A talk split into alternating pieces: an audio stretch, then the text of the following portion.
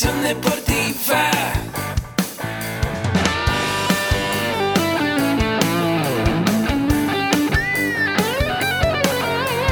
Yo soy Ahmed.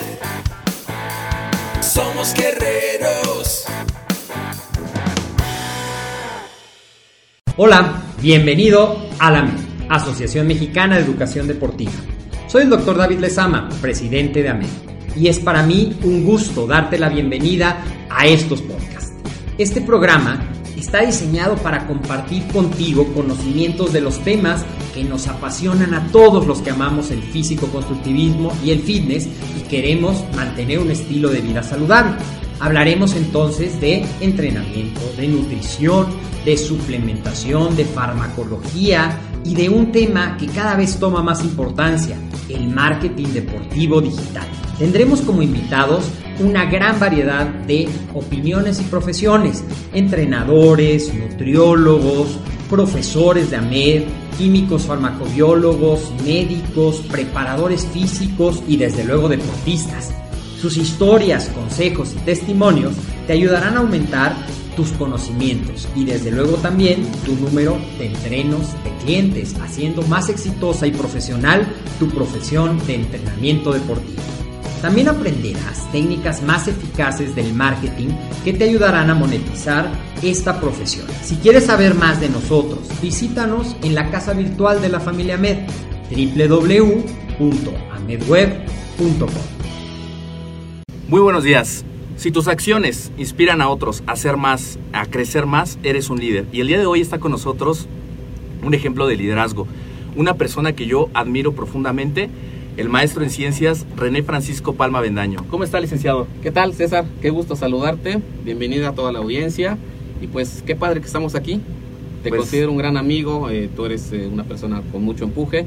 Y pues muchas gracias a la MED que nos ha dado la oportunidad de, de hablar ahora de otros temas, no necesariamente pues el profesional o el, o el académico, sino más bien un poquito de otra faceta de mi vida. Así es. Gracias, César. Así es. Pues muchísimas gracias, Lick, por estar aquí, con Erika también, aquí en el espacio. Gracias. Y a todos ustedes quiero recordarles antes de iniciar con esta entrevista, que es una entrevista épica, quiero comentarles y recordarles que AMED con un clic es nuestra plataforma de cursos digital donde están alojados cursos y diplomados de los cuatro principales pilares que manejamos en AMED. Recuerda, nutrición deportiva, entrenamiento, emprendimiento y desarrollo personal. Es una plataforma donde tú, haciendo un pago anual, tú tienes acceso durante todo el año para poder capacitarte en horario flexible y el tiempo que tú le quieras dedicar. Es una plataforma eh, que puedes adquirir y puedes utilizar y puedes aprender desde tu computadora, desde tu teléfono. La verdad es que es muy accesible. Yo siempre hago la analogía como si fuera Netflix porque pues es lo de hoy. Claro. Y bueno, antes de continuar también con la entrevista, quiero mandar muchos saludos a todas las personas que nos están visitando, que están dejando su like, que están compartiendo, principalmente a toda la comunidad AMED. La verdad estoy bien agradecido por todas las eh, participaciones que han tenido durante todo el año, eh, la constancia que han tenido con nosotros, el aprendizaje que hemos eh, adquirido y también saludar a mis maestros, porque el maestro René es coordinador actualmente de la Unidad de Estudios Superiores de Tultitlán y seguramente toda la comunidad nos está viendo, la maestra Mariana, el maestro Murabi, el maestro Carlos Giovanni, la maestra Grisel, la maestra Giselle y bueno, no sé si usted quiere mandar saludos. Pues claro que sí, pues eh, decirles a la audiencia que estamos conectados a través de esta plataforma. Pues César es un egresado de la, carrera de Psicología Industrial de la segunda generación de nuestra Unidad de Estudios Superiores Tultitlán, efectivamente. Eh, César eh, pertenece a una gran generación y bueno, ha des- eh, desarrollado un- una carrera enorme aquí, es un experto en temas pues de marketing, de liderazgo, de emprendimiento Gracias. deportivo, de, de todo lo que es los medios digitales. Y me da mucho, mucho, mucho gusto, César, que eh, realmente estemos Gracias, compartiendo aquí. Pertenecemos a una gran universidad, que es la Universidad Mexiquense del Bicentenario, con 30 planteles en el Estado de México. Y pues tengo el honor de eh, colaborar en uno de los más grandes e importantes de, de esta eh, institución, que es eh, la Unidad de Estudios Superiores Tultitlán, nuestro campus, de donde César es egresado.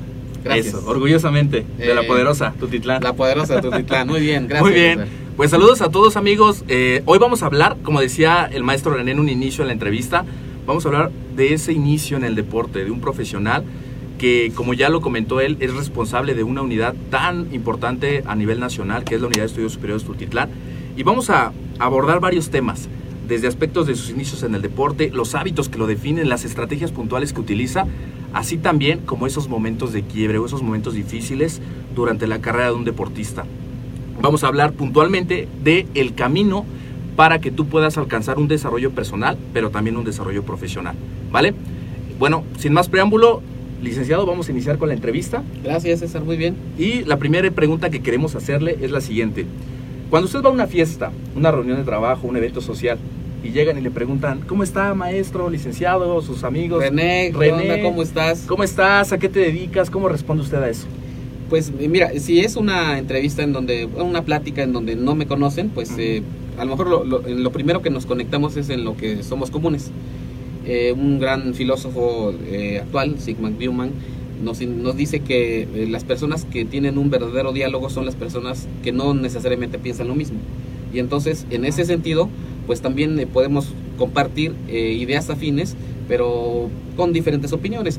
Lo primero que me eh, yo les puedo decir es que pues tengo una trayectoria como servidor público, ¿verdad? Sí. Tengo 26 años de experiencia en la educación, sobre todo en el Estado de México, que es la entidad en donde me han abierto las puertas, y pues eh, lo he combinado con otras actividades profesionales. En ese segmento, digamos, de, de cosas que uno ha hecho, pues la trayectoria deportiva para mí ha sido muy importante.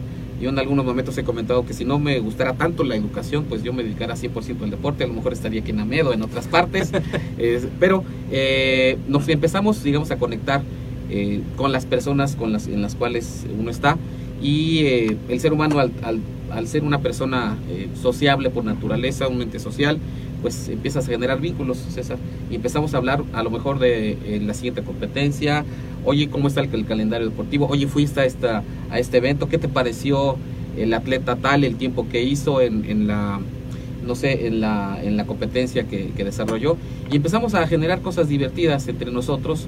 Eh, tengo pocos amigos, César, no, mu- tú, tú eres uno Muchas gracias, muy sí. importante, pero los amigos también, eh, en mi caso, pues son personas que tienen afinidades y parte de lo que eh, podemos com- eh, compartir en esas reuniones son los, nuestros gustos eh, del tema deportivo, sobre todo. Porque el ciclismo, los el maratones. ciclismo, maratones, porque muchas veces hay también, como en todo, en toda naturaleza humana, hay conflictos si tú empiezas a hablar de temas álgidos, ¿no? Si empiezas a hablar de política, te, este, digamos que te clavas en eso, Sí, la claro. religión, la economía, podemos hablar de muchas cosas, ¿no? Sí, sí, sí. Pero lo bonito, dado que los tiempos son cortos a veces de una reunión, es eh, eh, platicar de, de cosas que nos gusta, que nos interesa, que nos divierte. Y algo muy importante para nosotros es el deporte. Entonces, Claro. por lo tanto, este, en esa en esas reuniones pues hablamos de deporte, hablamos de muchos temas, pero básicamente de lo que De nos deporte. interesa, del deporte. Muy bien. Sí, También algo importante que no comenté, pero es muy importante conocer quién es el maestro René, además de, como yo les comentaba, que es coordinador de la Unidad de Estudios Superiores Tutitlán, tiene la licenciatura en Administración de Empresas por la UNAM y también hizo la maestría en Ciencias en Administración en el Politécnico. Yo puedo considerarlo, maestro René, desde hace seis años que lo conozco, una persona con un liderazgo increíble, gracias. la unidad ha crecido bastante. Al final vamos a abrir un espacio para dar los datos de contacto ¿Cómo no? por el liderazgo que ha tenido, por el liderazgo, por ejemplo, porque muchas veces eh, se habla de muchos tipos de liderazgo, pero yo creo que el que más pesa es con los actos que uno hace, porque Sí. atrás vienen muchas personas siguiendo esos pasos y yo creo que usted es una persona, este, por, por ejemplo, y además una persona muy congruente, una persona muy deportista. De verdad, chicos, que esto es cuando es motivante porque el deporte te abre muchas puertas, pero también te desarrolla muchas habilidades. Y yo creo que no me dejarán mentir, pero muchas cosas del deporte que ha aprendido en su vida ya profesional, Claro. ¿no? Ahí, ahí se trabaja mucho trabajo en equipo, servicio, liderazgo, manejo de conflictos, toma de decisiones. La mente del deportista. Así es. es muy importante porque atrás de la disciplina deportiva, César, ustedes son expertos en esto, ¿verdad?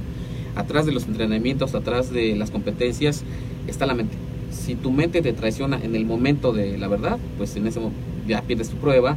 O bien eh, puedes, eh, en algunas eh, anécdotas comentamos con algunos amigos que eh, en el tema del triatlón, por ejemplo, uno está, puede estar muy bien entrenado en la alberca y reduces tu tiempo, pero cuando te enfrentas al lago, a las aguas abiertas, que dices, híjole, pues ya no, no sé qué va a haber en el fondo o se ve medio oscuro aquí, te da ya un terror de poder Claro. ingresar al agua y eso te limita, ¿no? Entonces también tiene mucho que ver el- el- la cuestión mental porque llega un momento en que tu límite físico pues eh, ya eh, hasta ahí quedó, Se agotó. se agotó y evidentemente viene el tema mental, como ahorita lo vamos a platicar en el caso del maratón, por ejemplo, ¿no? Muy bien. Y Sí. ahorita que tomamos ese tema, ¿Cómo son sus inicios? ¿Cómo, ¿Cómo decide usted iniciarse en los maratones?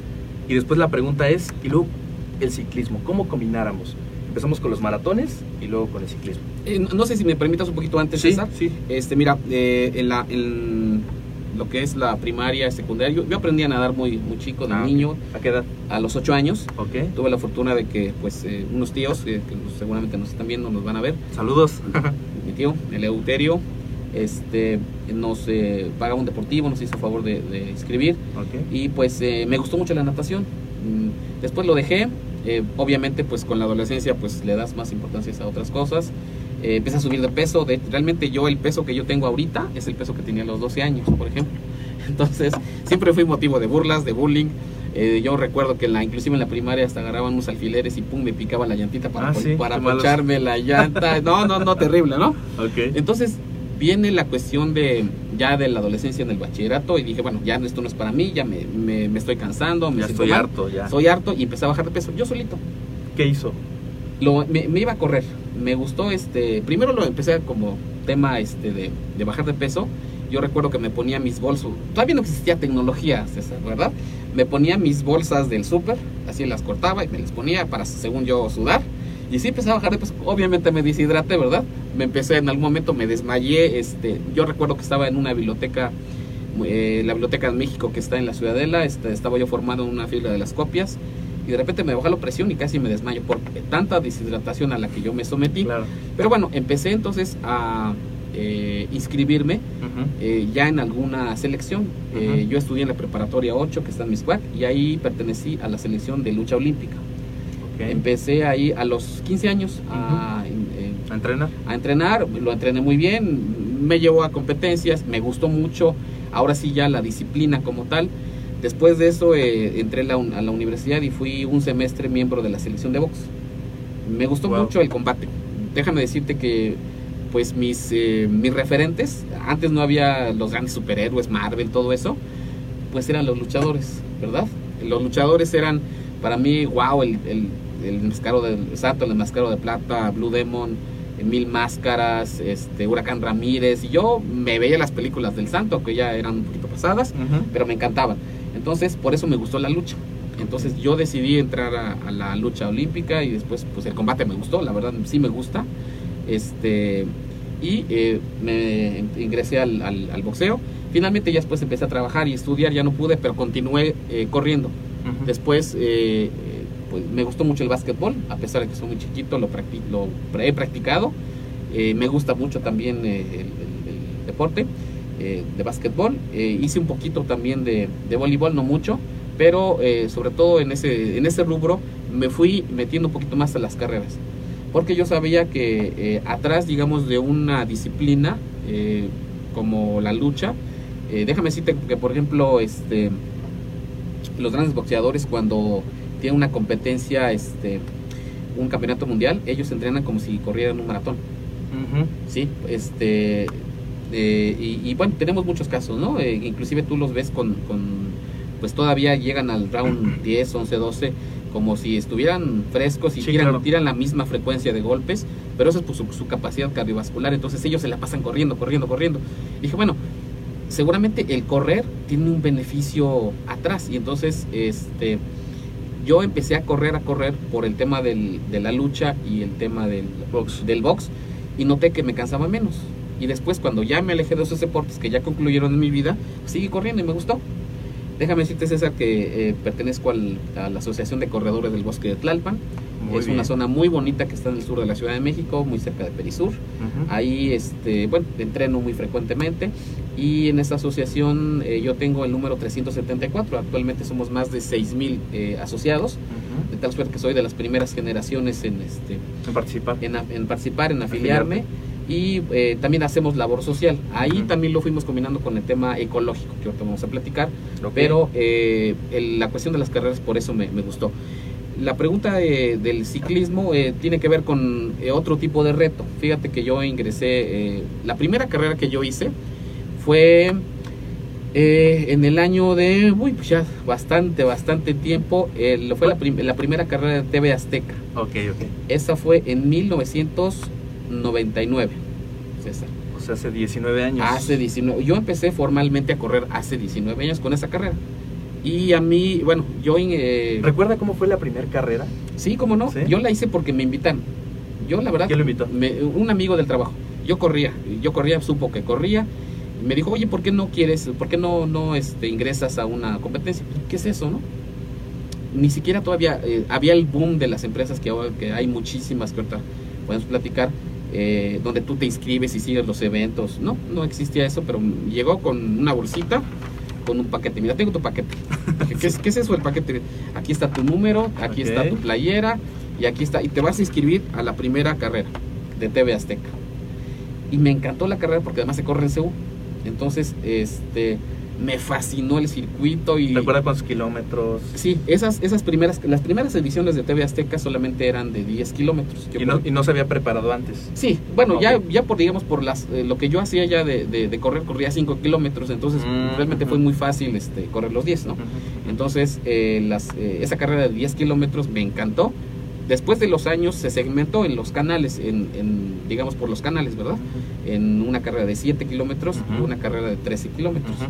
Pero las primeras eran solamente de 10. De 10. Y además me encantó la tecnología. Yo nunca había, me había puesto una playera, por ejemplo, como estas de Dry Fit, ¿no? Sí. Este, eh, siempre eran playeras de algodón y tú sudabas y se te quedaba todo el, todo el sudor pegado ahí. Entonces dije, "Ay, ¿qué pues estas, o sea, Se enamoró desde ahí. Desde me enamoré, dije, este, eh, un chip, ¿cómo, ¿cómo que es esto del chip? Y tú ya podías ver en el internet tus Sí. resultados, tus fotos. Dije, esto es wow. Y entonces, De aquí soy. de aquí soy. Me enamoró también el tema, digamos que tecnológico. A mí me, me encanta la tecnología, César. Me gustan mucho este, las aplicaciones. Pues también por eso concuerdo con ustedes, ¿verdad? Porque las métricas de desempeño, eh, todo lo que es eh, el- el- lo que te permite medirte como, Claro, como deportista y mejorar. y- entonces, por eso es.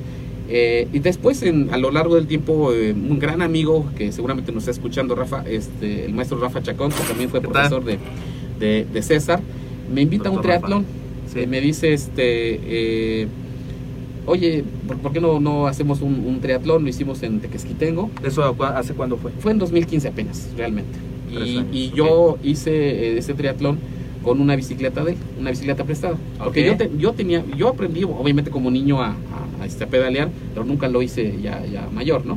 Entonces él me prestó su bicicleta, por cierto me quedaba grande, pero ahí le ajustamos, en fin, y me divertí bastante. Dije, bueno, este ciclismo es algo como Nuevo, diferente, nuevo, relevante, y me gustó mucho el, el triatlón. Yo hice este, esa ruta de bicicleta en, en el segmento que nos tocó, con la de él, y me gustó. Pasan los años y bueno, yo sigo, eh, digamos, con la inquietud de tener una bicicleta. Esto es, el tener una bicicleta, digamos, mm, de gama media, vamos a llamarle César, es un poquito caro, entonces hay que ahorrar. Finalmente yo me compré la mía el año pasado y pues empecé ya formalmente con las rutas de ciclismo, ¿no? Y para eso pues eh, también yo agradezco mucho a una, a una persona que nos está escuchando, que es eh, Gilberto Jasso Moreno, el ingeniero Gil, que es eh, mi coach, es un gran amigo, él es un, él sí es un fuera de serie, es un, una persona que recientemente hizo un Ironman en, en, este, en Argentina, Ok. y él me induce al ciclismo, es una persona que aparte de su profesión, también por cierto es, es, eh, es, profesor de nosotros, de nuestra institución, en- con Oh, los wow. ingenieros civiles, pues tiene su constructora, en fin, y aparte pues es deportista muy fuerte y tiene con mucha experiencia en ciclismo. Él me invita eh, a, su, a su, con su grupo de amigos con, con los cuales pues ahora convivo, a, a quienes también agradezco, y pues empezamos a rodar, Mm. empezamos a rodar en carreteras. Ahí entonces enfrentas otro tipo de, digamos, de cuestiones, César, porque ya no estás en un ambiente seguro Sí, claro. en un ambiente donde tú controlas, ¿no? En un ambiente donde tú puedes ir a correr en un parque y le das la vuelta al parque o le das la vuelta al circuito o, o a la pista de atletismo y dices, pues ya, ¿no? Y por, di- digamos, lo que más te puede ocurrir afuera es que te asalten, por ejemplo, ¿no? Pero ¿qué pasa en una carretera? No, sí, claro. Los carros. los carros, coches, los trailers, el viento, eh, eh, los, La superficie. la superficie, o sea, vas entre piedras, vas entre este, y a veces van un, va uno en subidas en donde la bajada te toma a 70 kilómetros. Entonces van pasando los carros junto a ti y ahí es entonces cuando dices, bueno, yo también puedo ser capaz de dominar mm, mi mente para afrontar ese miedo y poder llegar, digamos, a mi meta de, del ciclismo en este caso, ¿no? Ok. Entonces por eso también lo asumí, porque a mí me encantan los retos. O sea, este, soy una persona que no- me gusta mucho pues eh, eh, acometer cualquier circunstancia y obviamente eso también me llamó la atención el, el tema del ciclismo. Además, fíjate que, que, con el ciclismo yo aprendí que eh, yo elevo mi frecuencia cardíaca aún más que con el que con el las carreras con, con el atletismo la llevo casi hasta la zona 5 Mm, y pues en- en- ahí la, la mantengo y tú sabes que la, entre la zona 4 y la 5 pues es la mayor quema de grasa. Entonces sobre todo en las subidas. Ahí por eso me encantó también. Y la convivencia. Es, es otra comunidad diferente pero de ahí saltamos un poquito al, al triatlón porque yo ya nadaba y bueno, de ahora ya lo combino con el ciclismo y con la carrera y también ya he participado en más eventos de triatlón, que es lo que actualmente pues este hago también. El primer triatlón lo corrió este año. En el triatlón, el primero eh, te referí que lo hice con el doctor Rafa Chaco en Ok. el 2015, eh, he, hecho, Ok. he hecho más, el último lo hice precisamente de la Ciudad de pasado. México, sí, apenas hace unos días, el primer triatlón que se hizo aquí en la Ciudad de México, lo- ahí estuvimos y pues me divertí bastante, lo hice con mi cuñado Jorge Albieter, que también fue su primer triatlón, a quien también le mandamos un gran saludo, mi George. Este, y No, yo espero yo también acompañarlos porque se escucha motivante, se escucha... No, es padrísimo. Sí, sí, sí. Déjenme decirles a nuestros amigos de la audiencia que, que César pues también corre. Eh, él es una persona que se entrena en altura, no es nada sencillo. Tú corres en la Sierra de Guadalupe. Así es, ahí en Huacalco, Este, Estado de Huacalco, México. Estado de México, que está durísima. El año pasado este, eh, comenzamos a... Yo empecé a entrenar ahí ya. Y pues este ¿Qué año tuvimos... eh, no, está durísima. tuvimos la oportunidad de invitar a, a una gran amiga que a quien Sí, estuvo sí, aquí. claro, la- Lorena. Lorena Olvera, que este... Que te mandamos aquí. saludos, Lorena. Lorena, ¿cómo estás? Eh, eh, con ella organizamos una primera carrera para toda la comunidad, porque no nada más, fíjate César, que es el tema del ego, ¿no? Porque a lo mejor tú dices, bueno, yo soy deportista y me centro, yo sigo mi camino como deportista, pero más bien yo eh, he asumido el deporte como parte del servicio también y parte del legado que tú puedes dejar a una comunidad, en este caso a una comunidad de estudiantes. ¿no? Entonces eh, dije, bueno, ¿por qué no hacer algo que les motive también a los chavos, aquellos jóvenes que como que están inquietos y o no se deciden, no, no, no han dado el primer paso, no han visto el beneficio de hacer alguna actividad física y además divertirse en algo sano, ¿no? Claro. Porque también las oportunidades cada vez se cierran más eh, de, de una diversión de ese tipo, ¿verdad? Entonces hicimos una primera carrera ahí en la Sierra de Guadalupe donde tú entrenas y estuvo padrísimo. Participó la mayoría de la comunidad uni- universitaria, nos divertimos. eh, y también es otro reto porque tú también al estar en el emprendimiento deportivo, César, sabes que es una cuestión muy importante la logística. Sí, bastante. Eh, Ese es un evento bastante. donde no te puede fallar nada porque está desde la cuestión pues de los primeros auxilios, la cuestión del, del abastecimiento, la cuestión de la señalización, la hidratación, eh, las medidas para saber quién, quién ganó y quién este La seguridad. y quién, la seguridad eh, y el habituallamiento de los de, de los deportistas, de los participantes, sus playeras, sea, todo eso y eso también implica otro reto más que es la organización deportiva. Entonces, eh, para eso lo hicimos con eh, el gran equipo de trabajo que tenemos de, de docentes ahí, participamos participamos eh, de- en diferentes comisiones y logramos sacar esta gran carrera que la verdad fue un éxito y se va a repetir obviamente no entonces este también por eso por eso pues eh, es eh, la cuestión de, de hacer deporte para que también los, los chavos u otras personas vean que sí se puede y además que ellos después lo repliquen no Claro, y como usted dice, trascendencia. O sea, hacer actividades como estas sí en algún momento van a impactar o, o de inmediato. O sea, un chavo va y es una nueva experiencia. Ujú. So, hay, hay cuatro licenciaturas, cuatro carreras en la, en la unidad. sí Es la eh, contabilidad, ingeniería química, licenciatura en psicología industrial y está la cuarta en civil. en civil Entonces, son áreas eh, tanto sociales, áreas exactas, ciencias exactas, pero bueno, también esta parte de la actividad que es sumamente importante en cualquier área que te dediques, claro el ejercicio. Bueno, otra pregunta que quiero hacerle, eh, licenciado, maestro, licenciado, así le digo yo, licenciado René. háblame como René me llamo René René, es la siguiente. Mire, parte de lo que hacemos mucho aquí en el programa de AMED es compartir con toda la audiencia la experiencia de los alumnos que estudian con nosotros la licenciatura en acondicionamiento físico y recreación. Lo que nosotros compartimos es la realidad del proceso de profesionalización. Muchísimas veces como alumnos sentimos tirar la toalla o sentimos que ya no vamos a poder terminar una carrera por mil y un cuestiones eh, externas o incluso también en cuestiones mentales, ¿no? claro Eh, compartimos esa realidad para todas las personas porque somos seres humanos, cometemos muchos errores, pero también come- eh, comentamos mucho cómo, cómo es que lo solucionamos, ¿no? Aquí he entrevistado y tengo el honor de entrevistar a más de 30 estudiantes de, de la licenciatura, muchísimas historias, muchos chavos que tienen muchísimos sueños por, por cumplir, que se dedican como entrenadores personales, trabajan en el área deportiva, en club deportivo, etcétera. Y me he dado cuenta de algo, todos han tenido un momento de quiebre, un Claro. momento difícil, pero también lo han sabido resolver apalancándose, apoyándose de muchas, muchos recursos internos. Sí. Entonces, a mí lo que me gustaría, eh, licenciado René, es que nos pudiera compartir a todos nosotros durante todo su trayecto como deportista. Usted inició a los ocho años. Sí, Entonces pasó por diferentes disciplinas deportivas Sí. hasta llegar hasta el día de hoy. Sigue siendo un gran deportista. gracias. Y durante toda esta carrera, literal, de 8 años a la fecha, ¿cuál ha sido el momento más complicado? ¿Cuál ha sido el momento de quiebre? Si nos pudiera lle- llevar a vivir como si estuviéramos al lado de usted, ¿cómo fue ese Gracias. proceso? Pues fíjate que, que en el tema fue en el tema del ciclismo, César. Recientemente. Este, recientemente, y fue en marzo de este año. Fue la primera vez que yo, gracias a mis amigos que me han invitado a esto, este, a quienes referí, eh, pues estuve en Colombia, Ujú. fue en marzo de este año, y fue una competencia muy bonita, es un serial que se hace a nivel mundial, que se llama Gran. Fondo Nueva York, y pues en Colombia es una de las eh, competencias más duras porque estamos casi a mil metros más eh, sobre el nivel del mar que aquí en el Valle de México, entonces pues tienes que aclimatarte muy bien, oxigenarte muy bien y eh, pues preparar tu competencia y son rutas de montaña, ¿no? Yo creo que mi momento de quiebre fue ahí, fíjate César, porque en la foto que nos hicieron favor de, de enviar a los diferentes medios, pues estoy al final sacando la banderita. Claro.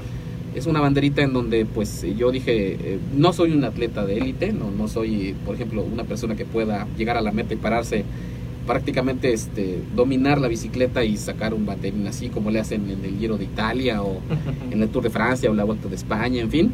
No soy esa persona, pero dije, voy a sacar mi banderita de algún lugar y me la llevé en el jersey. Es un banderín que compré en el aeropuerto, me la llevé. Y ocurrió que pues eh, en ese momento pues yo iba llegando a la meta, iba ya, ya este, venían atrás de mí otros competidores, muchos ya habían llegado. En el momento de llegar a la meta observé que una persona que estaba este, tomando fotos, pues eh, se hizo para atrás y se acostó en el piso y me lo tomó así este, hacia arriba. Eh, yo saqué la banderita y empecé a, a, pues agitarla de emoción. Primero fue la emoción. ¿Qué Pero, sintió? mm, Pues yo empecé a gritar Viva México. Y en Colombia nos quieren mucho. Y entonces el público también empezó a gritar Viva México conmigo. No, padrísimo, pa- increíble. Cuando yo llego a la meta, César, me desmoroné. Empecé a llorar. Y, y porque recordé a mis padres. Mm. Déjame decirte, César, que mis padres, pues, este, eh, tienen 10 años que han fallecido. eh, y pues mis padres nunca salieron al extranjero. No tuvieron esa oportunidad. Eh, pues eh, tampoco en el caso de mi papá o mi mamá hicieron deporte así como yo lo he hecho. Dije, eh, yo al llegar a esa meta, yo lo he logrado en nombre de ellos, ¿no? Este, yo lo, lo hice por mí, lo hice por ellos y también se lo dedico a ellos. Se, lo, se lo Sí. dedico a mi país. Este, y entonces llego a la meta, este, llego antes del abastecimiento de todo, donde estaban dando las medallas, tomo la bicicleta, hace una pequeña brecha y me pongo a llorar. Lloré como unos 15, 20 minutos. Este, tengo unos videos en el teléfono de, de mis padres, los empecé a, los puse, les recordé muchas cosas que, que vivimos, les agradecí también. Porque evidentemente César, esto es- tiene que ver con algo espiritual, ¿no? Claro. Entonces, este, yo le dediqué eso- esa, ese esfuerzo y el, el haber podido llegar a la meta a, a ellos. Y pues eh, a lo mejor es, ese fue un gran momento de quiebre para mí. Evidentemente después vino la alegría de compartir con mis amigos que ya estaban ahí y toda la parte bonita que viene después de, la, del- de, de que tú logras tu reto personal. Sí, ¿no? claro. Pero eso es algo este, importante, el que yo en ese momento lo recordé. Siempre se les dediqué ese esfuerzo, pero cuando yo llegué dije lo logré y este Y va para ustedes. va para ustedes, así es César. Eso es importantísimo, Sí, chavos, sí. porque tenemos que tener un fin en mente para poder nosotros durante todo el proceso poder ir cruzando esos baches, esos topecitos y también el dedicarle algo tan importante como en el caso del evento en que usted fue representante de nuestro país en Colombia, tener a quién poder dedicárselos, porque es cuando usted dice, de ahí sale esa fuerza, cuando todo Sí. se agota, Sí, en el cuerpo, bueno, sigue, sigue algo que ya aquí hemos tenido a grandes este, especialistas en el tema que dicen, bueno, ya no sabemos ni, ni de dónde saca fuerza, sí, pero hay una fuerza más fuerte, ¿no? Interna, un propósito por el cual cumplir una meta. Y, y yo creo que ahí es donde Sí. se, se, se reflejó y, y qué bonito, qué bonito Sí, que, sí, sí. que, este, que tenga presente muy bien a quién dedicar Claro. este tipo de eventos. claro. Muy bien, pues eso a mí me encantó de la entrevista. va a estar también en las notas del programa todos estos eh, cuestionamientos, todo lo que estamos platicando. También va a estar ahí algunas fotitos que vamos a compartir de- del evento en, en Colombia. Gracias. Y la tercera pregunta que quiero hacerle, eh, Lick, es la siguiente. ¿Qué es lo que más le gusta de lo que usted hoy día hace hablando en términos de deporte? ¿Qué es lo que más le gusta? Pues mira, eh, esa es una pregunta muy importante, César, porque yo la quiero enfocar a un rasgo que los seres humanos debemos de cuidar siempre, que es el equilibrio. Eh, hay muchas personas que solamente se dedican al deporte, otras personas que solamente se dedican a, a cultivar, digamos, otros temas como el económico, otros O lo intelectual. lo intelectual, ¿no? Otras personas se van a la parte espiritual. Eh, y es muy difícil de lograr un balance entre esto. Entonces, eh, si, si yo puedo comentarte es que eh, yo he sido consciente, primero César, que, que el tema del equilibrio entre varios aspectos, entre ellos el espiritual, como te digo, el económico, pues el intelectual, el deportivo, el, el- el físico que tiene que ver con la alimentación, es lo que más uno debe de cuidar. Porque también, pues, en el deporte, a veces una las personas que están desequilibradas hacia otras situaciones, cuando llegas a mi edad, es que ya el médico te dice tiene usted que bajar de peso tiene que ponerse a hacer ejerci- ejercicio, pero ya es tarde.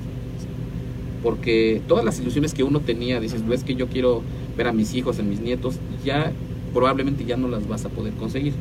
Porque tu calidad de vida pues se deterioró a tal grado que en ese momento que los, el tiempo que, que tengas este, por, por vivir ya no lo vas a disfrutar tan intensamente, no vas a poder tener la energía, no vas a poder, a, a poder aportar también, ¿verdad? si lo, si lo Sí, de base así. tener una salud Y, y sí, óptima. sobre todo, eh, entonces, es por eso es muy importante la, la cuestión este, deportiva. Eh, quizás si no, si no se hace por una disciplina como lo, lo hago yo, lo hacen otros, otras personas, sí ser conscientes de que algo hay que moverse, o sea, hay, algo hay que hacer.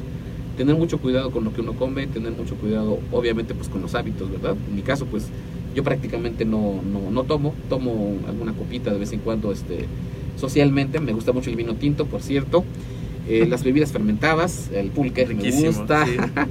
pero no, no tomo destilados porque esos este, te, te oxidan las células, eh, te las deshidratan, entonces no. Eh, me alejo también del, del cigarro, nunca he fumado, también todo eso este, eh, te generan pues muchos daños eh, a nivel celular, como ustedes bien saben, y también eh, procuro no desvelarme. Para mí es básico el sueño, yo soy un oso dormilón, donde si yo termino Sí. una, una, una competencia, este, lo que hago yo es dormir, puedo dormir hasta 10 horas, y me despierto como nuevo, súper nuevo. Pero también tiene que ver con una recuperación que uno, uno la planea. A mí me ha funcionado muy bien, fíjate César, el, el bañarme con agua fría. Yo tengo ¿Cuántos años tiene haciendo eso? casi 17 años bañándome con agua fría y nunca me enfermo. Solamente me he llegado a enfermar por cambios de clima, ¿no? Pero no, este, regularmente, eh, así como esté el clima, realmente como esté la temperatura del agua, no importa que esté eh, así helada, ahorita que está súper fría, me baño con agua fría. Porque tiene muchos beneficios, ustedes lo saben, ¿verdad? Del agua fría, pero uno de los que se están descubriendo últimamente es que te ayuda a fijar la proteína. Así como, eh, como el sol Ujú. A los huesos les ayuda a fijar el calcio, eh, se ha descubierto que el agua fría te ayuda eh, a tu cuerpo a que fijes la proteína. Entonces, entre otros eh, aspectos, Beneficios. ¿no? otros beneficios, este, que te tonifica, fortalece tu sistema inmune, en fin, este, te mejora la piel. Entonces, el agua fría también para mí es vital. Y en una recuperación física, este, pues a, eh, base de hielo, en fin, todo eso eh, es importante tomarlo en cuenta Claro. el agua fría, ¿no? A mí me gusta mucho esa parte que usted dice, un equilibrio entre todas las áreas, porque a Sí. veces en el deporte, totalmente de acuerdo, mucha gente se enfoca mucho en el aspecto físico, que es Sí, sumamente importante, sí. es la base de todo. Sí, Si yo no estoy sano, obviamente no voy a poder Claro. desarrollarme bien en el campo profesional, claro, o con mi pareja, o en todas las esferas de la vida. Pero también es importante abarcar todas esas esferas claro. porque si una está en desequilibrio, obviamente va a afectar a todas las otras. Lo que buscamos aquí, y siempre estoy yo insistiendo mucho en los podcasts, es un estudio profesional y además un buen estilo de vida saludable. Y también decía eh, una frase que escuché, así como tenemos mucho eh, la conciencia de lo que comemos, Claro. lo que metemos a nuestra boca, también lo que metemos a nuestra mente, ¿no? Claro. Porque es un campo, es, es, es un terreno donde todo lo que estamos sembrando algún día va a tener una repercusión en nuestro comportamiento. claro. Puedes conocer mucho de una gente en sus hábitos, en su comportamiento, por lo que está pensando. Entonces Claro. de ahí también yace la importancia de, de tener mucho cuidado en con quién nos juntamos. Sí. Y qué mejor con, con personas del deporte, ¿no? Son las Sí. mejores amistades. Sí, Que tenemos siempre como, como esa, a veces también pareciéramos este, locos porque siempre estamos como buscando nuevos retos, estamos buscando superarnos a nosotros mismos, Sí. estamos buscando colaborar. Y yo creo que es un ambiente que se hace muy bonito. Yo en lo particular, mis mejores amigos vienen del deporte. Igual. Sí. Del claro. deporte. Sí, sí, sí. Y son personas que puedes acercarte y te pueden dar un buen consejo, te pueden hablar con, la, con, con toda la sinceridad. Y siempre van con ese empuje, diciéndote, bueno, si ya pasó esto, adelante. Pero además, fíjate que, que César, si, si me permites también complementar lo que tú, tú refieres, eh, el tener amigos de- eh, que hacen deporte también eh, nos eh, coloca en un mismo nivel. Sí, están en una misma sintonía. En una misma sintonía porque habrá amigos que tienen más o menos dinero que tú, que eso no importa, que han estudiado más o menos que tú, que saben más o menos que tú, pero en el tema deportivo, pues todos somos iguales. Sí, ¿verdad? Sí, sí, sí. Ahí no hay atajos. No hay atajos, digamos que no hay eh, eh, eh, pues paradigmas, si, si tú lo quieres ver así, porque nos gusta tanto lo que hacemos que ahí no, digamos que no hay una crítica hacia cómo te vistes, hacia cuánto mides, hacia cuánto ganas, eso ya no importa. Importa lo que nos hace común, que en este caso es el deporte, y eh, lo que nos eh, eh, puede llevar juntos si logramos hacer equipo o si nos divertimos en alguna competencia, si coincidimos, en fin. Y además eso nos enriquece también como, como personas porque eso te abre la puerta para otros temas, como comentamos, ¿no? Ya eh, empezando a hablar de deportes, tú ya puedes hablar de este, oye, ¿cómo ves este ahora las nuevas políticas que vienen para el deporte? Y tú ya te empiezas a abrir a los temas, eh, lo puedes ver desde el punto de vista de la historia, este, en fin, muchas Sí, cosas desde que diferentes enfoques, desde sí. diferentes enfoques, pero, pero digamos en algo que es importante que nos hace este comunes y ahí en donde ya no importa lo demás. Entonces el deporte también de- democratiza, ¿verdad? Claro, claro, Sí, totalmente de acuerdo. A ver, yo tengo una pregunta que usted, eh, antes de iniciar en la entrevista, me dijo el número total de sus medallas. ¿Cuántas tiene? ¿Cuántas ha participado? Mira, eh, de, de atletismo este, tengo 362. ¿Ok?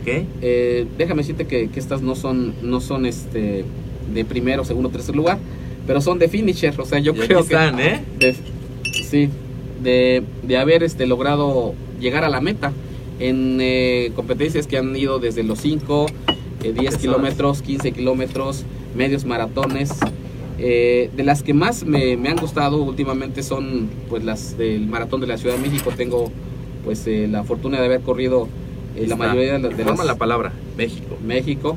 Cada una de las medallas representa pues una, una competencia terminada y pues esto también es un, un gran, un gran logro para mí porque la verdad nunca había yo corrido maratones hasta que me inscribí en la máxima categoría que son los 42 kilómetros 195 metros que a nivel mundial este, es la eh, marca oficial de un maratón. Así Ok, es. Sí. Perfecto. Pues ahí está, chavos, para que vean que sí se puede. Solamente se requiere mucho enfoque, mucho trabajo, mucha disciplina y además prepararse con profesionales. En este caso usted tiene su propio coach y eso es lo importante, ¿no? Claro. También, también ir guiándose con personas que tengan el conocimiento de una preparación Claro. en cuanto a lo que comemos, lo que entrenamos, lo que pensamos, etcétera. Claro. Pues aquí están las medallas del maratón y bueno, aquí ya cargué este para los que están escuchando el podcast. Aquí estaba cargando la bolsa que pesa una tonelada. Pero para ustedes que están acá bien, Bien fuerte, bien pues no trabajadores, pues no pesan nada. No, ¿verdad? pues la verdad, muy padre, muy padre Lee, que, Gracias. que tenga aquí todos estos. Estos son recuerdos que, Son que recuerdos. al final este, pues motivan a uno y, y le dan para seguir adelante. Pues muy bien. Otra de las preguntas que, que queremos hacerle es para conocer esta cuestión de su mentalidad, su mentalidad como deportista. Sí, Pero antes de pasar a esas preguntas, porque hay otra que se me está escapando que es muy buena, es conocer su experiencia sí. al haber participado en diferentes eventos nacionales, ya todas las medidas que tenemos aquí, y también en los eventos internacionales. Hablo un poquito de Colombia, Sí. pero ¿cómo ha sido esa experiencia? ¿Cómo ha transformado su vida el haber llegado a, tantas, a tantos y tantos eventos? ¿Y cómo lo puede definir hoy? O sea, ¿qué, qué- qué en su vida cambió? ¿Qué, qué- qué agradece? Etcétera. Pues mira, yo considero, César, que eh, me ha eh, mejorado uno de las, una de las virtudes que inclusive este, los antiguos filósofos decían, la templanza. Eh, pues el estar en un evento en donde es un reto y para el cual te preparas es una es un pues es prim- en primer lugar es una gran ilusión verdad porque eh, todas las personas que, que hacemos ejercicio que competimos cuando estás a, a punto de iniciar en- te están pitando ya para que te pongas tu gorra y entres a, a nadar o silban para que empieces a correr pues nos sentimos realmente solamente nerviosos si no no fuéramos humanos no Simplemente es eh, el, el estar consciente que tú te preparaste para eso, que entrenaste, que simulaste, ahorita vamos a ver algunas estrategias, pero que tú y desarrollaste todo para poder llegar bien. Y el poder llegar bien implica que también tú estás, eh, es una medición contra ti mismo porque Claro. tú sabes que estás sano. Desafortunadamente hay muchas personas que llegan inclusive a fallecer. Eh, Se ha sabido en los últimos este, meses que han fallecido en el maratón, en el medio maratón, eh, pues, diferentes circunstancias y entonces eso también tiene que ver con que seguramente no tienes un examen médico atrás eh, y eso también implica que tú tienes que eh, afrontar el hecho de que sí puedes o hasta dónde vas a poder. Claro. y, y, y es hasta dónde vas a poder eventualmente conforme avance la edad pues ya puede uno menos no pero si tú quieres eh, puedes mantener todavía más tu disciplina a lo, a lo largo del tiempo. Hay un, un caso muy muy bonito que es un triatleta este el señor Godínez que tiene más de 80 años y es uno de los este, triatletas más longevos que tiene este, el mundo es el al menos en, este país no entonces tú, eh, lo, podemos llevar a digamos hasta el tiempo que uno que uno quiera pero además eh, fíjate que a mí también me gusta mucho eh, compartir que yo no soy una persona que se encierre en algún lugar y que mm, disfrute digamos estar en una plaza comercial por ejemplo no entonces este a mí me gustan los espacios abiertos César Rodada, la rodada, ¿no? la naturaleza. Estar de aquí para allá. Si, si, si tú me hablas, por ejemplo, si tú dices, este, oye René, o vamos a hacer una, una caminata, hay una, este, un, una bueno, a lo mejor no competencia, pero es un trayecto que vamos a cruzar tal montaña, o sea, como que me empieza a interesar, digo, wow, y empiezo a explorar los mapas y a ver las rutas y a ver como qué se necesita y a ver la ropa, porque todo lo que tenga que ver con Naturaleza. naturaleza, respirar el aire puro, es Riquísimo. riquísimo, o sea, escuchar las hojas como se caen, pisarlas, convivir con los animalitos, todo eso me fascina. Entonces, eh, eso también implica este que, que las, eh, las, eh, la parte deportiva yo procuro hacerla en esos espacios. Este, sí entro al gimnasio, pero no soy tanto de gimnasio, ¿no? A mí me gusta más bien lo, lo, lo Los espacios abierto, abiertos. los espacios abiertos, este, eh, todo lo que es la montaña, las Sí, a mí también me súper encanta. los, el, el bosque. Es una experiencia totalmente distinta. totalmente distinta porque además eh, tú te haces, eh, eh, generas una sintonía con el medio que te rodea. Y además eh, no es lo mismo que tú entrenes, por ejemplo, en una caminadora o este o en una o simulando en una bicicleta fija que ya te subes este y ya tienes que tiene que ver el tema de las ampollas, el tema que si te hay más o menos viento y te puede mover o este la cuestión del, del calor o que no hay este agua donde tú estás o que este ya el te- suelo, la el suelo, superficie, la la, superficie, muchas cosas, una pequeña lesión que ya te entró una piedrita, o sea, todas esas cosas que tú las puedes ir administrando en el camino. Eso también te enseña cómo ir eh, generando estrategias, porque a veces lo que tú planeas no es lo que va a ocurrir durante tu trayecto, ¿verdad? Y entonces es ahí tienes que tú ir modificando las estrategias para poder sobrevivir a tu competencia, César, y, y llegar muy bien, y llegar contento, ¿no? Y, y hay un gran aprendizaje porque también hay tanto enfoque, tanto enfoque, cada paso que uno va dando y uno va al pendiente, va siendo consciente Sí. de su entorno, ¿no? Y Sí. eso también es algo que me gusta mucho. Sí, de hecho. Lorena Olvera en la entrevista nos compartía, yo le compartía como cuál era la clave, ¿no? Me decía paso por paso. Sí, O sea, es paso por paso para Sí. cumplir un ultramaratón, sí, así de, de tantos kilómetros, es enfocarnos, o sea, estar ahí 100%. Que a veces en un espacio cerrado como que no se puede tanto, porque ya sabes como que controlas el medio, sí, sí. vas, vas a un paso, pero aquí, bueno, así como llegas a otra curva y otra superficie y otro Sí. Y este y ya se te atraviesa algo, etcétera, ¿no? Sí, O sea, sí, son sí, diferentes sí. cuestiones que, que contemplar. Claro. Muy bien, bueno, pues vamos con la siguiente pregunta, Lick. Ahora sí, vamos a pasar a las preguntas rápidas para conocer cómo funciona su mentalidad como deportista. Y la primera pregunta que quiero hacerle es, ¿qué hábito a usted lo define? Pues yo considero, César, que es la perseverancia. Yo soy una persona que... eh, Para, para usted, ¿qué es la perseverancia? Eh, la perseverancia es que tú te plantees una meta, César, Ok. la planifiques el cómo llegar a eso y la sigas. Eh, y busques las estrategias, los medios, eh, busques eh, tu propio rendimiento en cómo llegar a eso y evidentemente que no te sueltes de tu propia meta y en, en mi caso no es nada más la meta, es una ilusión. Yo cada que eh, veo, por ejemplo, que me entero de algún evento, eh, hace cuenta como si te regalaran a una paleta a un niño, ¿no? me ilusiono, me fascina, Emoción. me emociona, digo, Claro. wow, wow, esto está wow. Y entonces, eh, este, digamos que eso es lo que, lo que, eh, lo que puedo comentar. Y qué hacer también para que tu meta se haga realidad. Bueno, en mi caso, lo que hago, pues es pagar el evento. Y dices, bueno, ya pagué mi triatlón, ahora ni modo que no, no entrene, Exactamente. ¿no? Ahora yo ya tengo que, ya tengo un compromiso por estar ahí, yo ya pagué mi paquete o bien ya me inscribí, simplemente ya me inscribí, ¿no? Ya me inscribí, ahora lo tengo que hacer. Y entonces, eh, en, eh, digamos que tú regresas tu agenda hacia atrás, ¿verdad? Ah, Si tú tienes, este, por ejemplo, tienes tu competencia en, en dos meses o en un mes, dices, ¿qué voy a hacer? ¿Cómo lo planeo? Pero muchas personas lo planeamos de tu fecha de inicio hacia adelante. No, no, no, tiene que ser al revés. Ah, ok, ok. Entonces tú dices, bueno, yo tengo tantos días, a ver, le voy a descontar los días eh, que no voy a poder por ciertos compromisos, los quitas de la agenda. Y voy a descontar los, lo que tengo más carga de trabajo porque en mi caso no me dedico yo al 100% al deporte. Este, estos días no puedo por esto y esto y esto, Sí, sí, pero sí. me quedan tales días y estos días los voy a administrar de esta forma.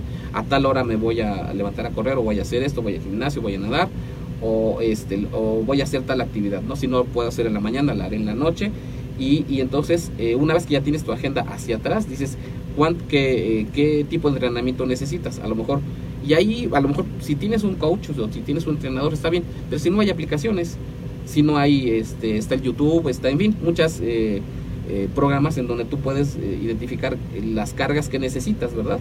Ah, dependiendo de la competencia. Y una vez que ya tienes eso, pues entonces es ir, eh, ahí viene la perseverancia, porque no- si, si tú te descuidas en algo, eh, ya no lo vas a poder lograr. Claro. Es como, como el tema del examen, ¿no? Entonces, Y, y es generar un momentum, que se conoce momentum como movimiento.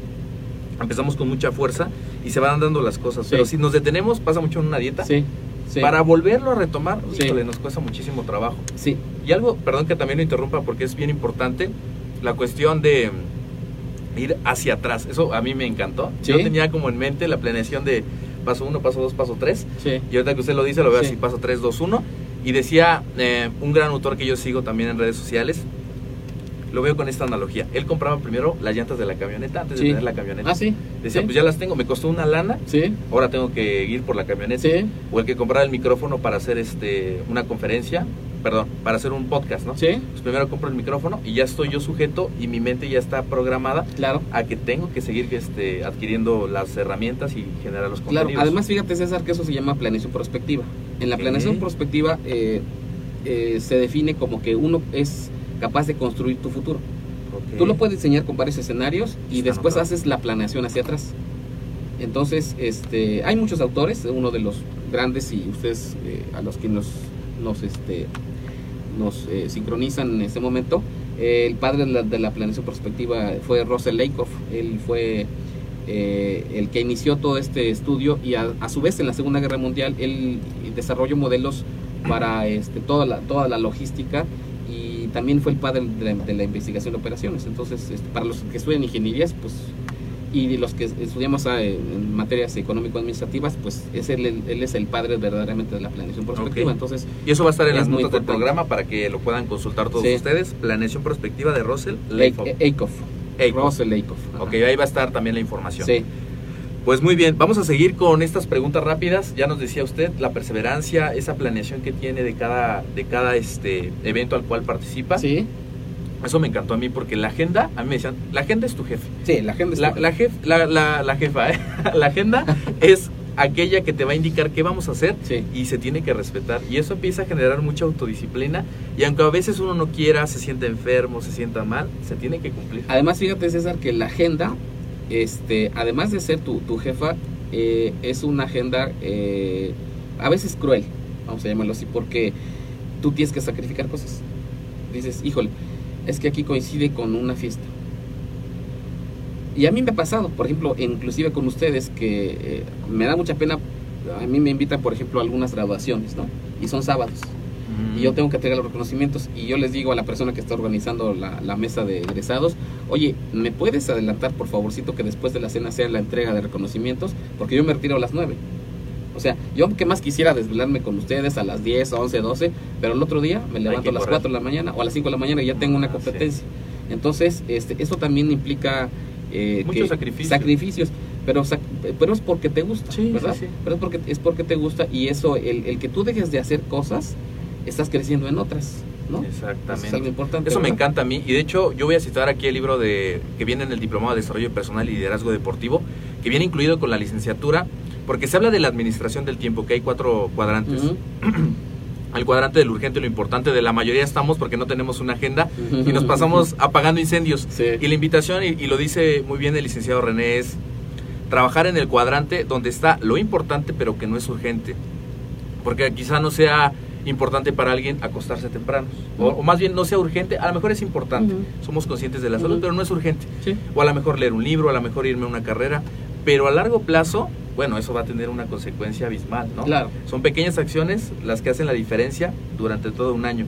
Me decía, y yo siempre lo estoy diciendo porque me encanta el ejemplo, me decía un mentor, mira, tú enfócate, César, en crecer 1% cada día. Levántate 10 minutos antes, léete dos páginas de un libro, nada más. No hagas algo estratosférico hoy. 1%, sé mejor que ayer y ya, Claro. ¿no? Y en un año mejoraste un 365%. Claro. La gente te va a decir, te va a decir, yo no era la persona que yo conocía, o Claro. César, o René de hace un año, creciste en otros aspectos. Claro. Entonces enfocarnos en eso, pero para llegar a ese punto hay que planear todo, ¿no? hay que planear. Yo conozco aquí este, mucha gente que llega que dice literal, yo planeo de 8 a 9, me voy a trabajar de 9 a 10, ya estoy dando mi clase de 10 a 11, ¿cómo? De 11, o sea, tiene todo planeado y eso optimiza mucho los tiempos Sí. a ir a la deriva, que no es la idea. Claro. La siguiente pregunta rápida, recuerden, hábito, ya manejamos también la, la segunda pregunta y vamos con la cuestión metodológica. ¿Qué estrategias utiliza puntualmente usted, licenciado, para llegar a los resultados que hoy día tiene? Bueno, pues eh, comentamos de la planeación. esa es, yo creo que la principal estrategia es esa, ¿no? Este, tener, eh, tener la agenda. Yo tengo aplicaciones y me permite. Sí, adelante, adelante. Porque aquí. Ahí compártanos cuáles son la- las que usted utiliza para tomar la idea y, y hacer lo mismo. Pues mira, eh, yo me entero, yo uso mucho el Facebook y me, me entero de muchos eventos a través de las páginas que hay, pero hay ocasiones en donde eh, ciertas, digamos que, mm, eh, ciertos consejos que hay en las páginas, eh, tú sabes que el Facebook, aparte de ver la- a, las, a las personas, te direcciona a páginas de internet eh, con temas que te interesan, ¿no? Sí, claro. Entonces, eh, no da tiempo muchas veces de, de poder eh, guardar todo o leer todo y lo vas difiriendo y en algún momento lo puedes hacer. Entonces, yo ligo eh, el Facebook, eh, si encuentro algún consejo, por ejemplo, para hacer estiramientos o para mejorar la abrazada o algo, este, Lo guarda para lo guardo, verlo. lo guardo, pero en una aplicación que se llama Pocket. No sé si le podemos aquí poner Pocket. Claro. Po- Pocket. Pocket. Va a estar también en las notas del Sí. programa para las personas que quieran ahí ingresar. Esta, es- esta aplicación Pocket es una aplicación que sin- se te sincroniza con todo lo que tú quieras guardar y es una, eh, digamos, es una gran herramienta porque te permite a ti guardar, guardar todo.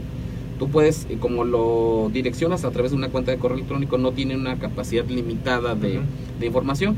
Aquí yo tengo más de 5.000 artículos de varios temas, entre muchos deportivos.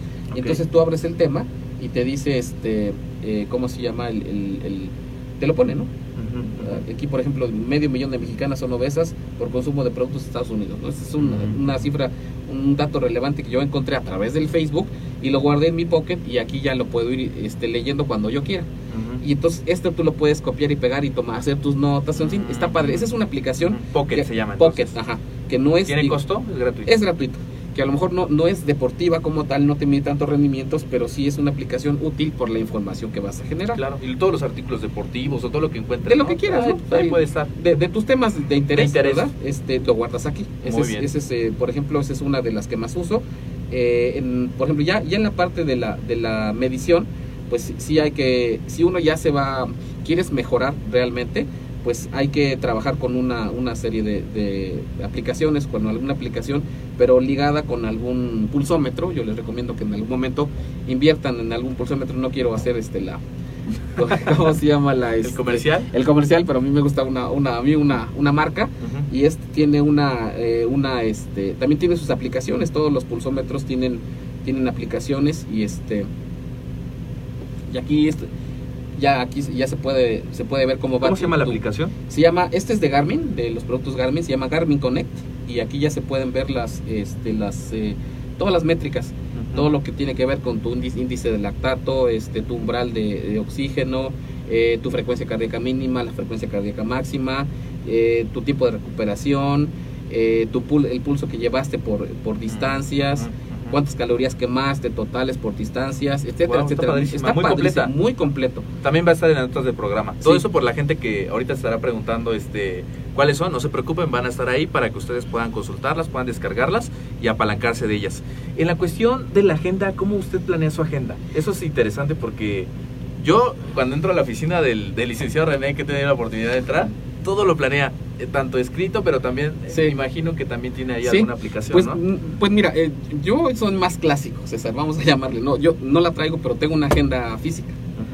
Pero usted Este, le da mucho, re- o sea, le da el Sí, resultado, ¿no? sí, sí, sí, lo o sea, yo tengo una agenda, tengo dos, un- una, una grande, digamos, para tomar nota, porque algo también es, es que es muy importante, cuando tú te acercas a un experto o cuando tú, mm, digamos, vas a una reunión, eh, para evitar que, como tiene uno tantos distractores en la actualidad, ¿no? Este, el ser humano cada vez más tienes acceso a información, entonces tú puedes estar aquí, pero te llega un mensaje, pero este, te llega este, La famosa infoxicación, ¿no? la infoxicación, tú tienes ta- ta- tantos distractores que ya estamos, estamos Perdemos perdiendo el foco. el foco, efectivamente. Entonces, eh, lo, lo que, lo que yo hago es tomar nota.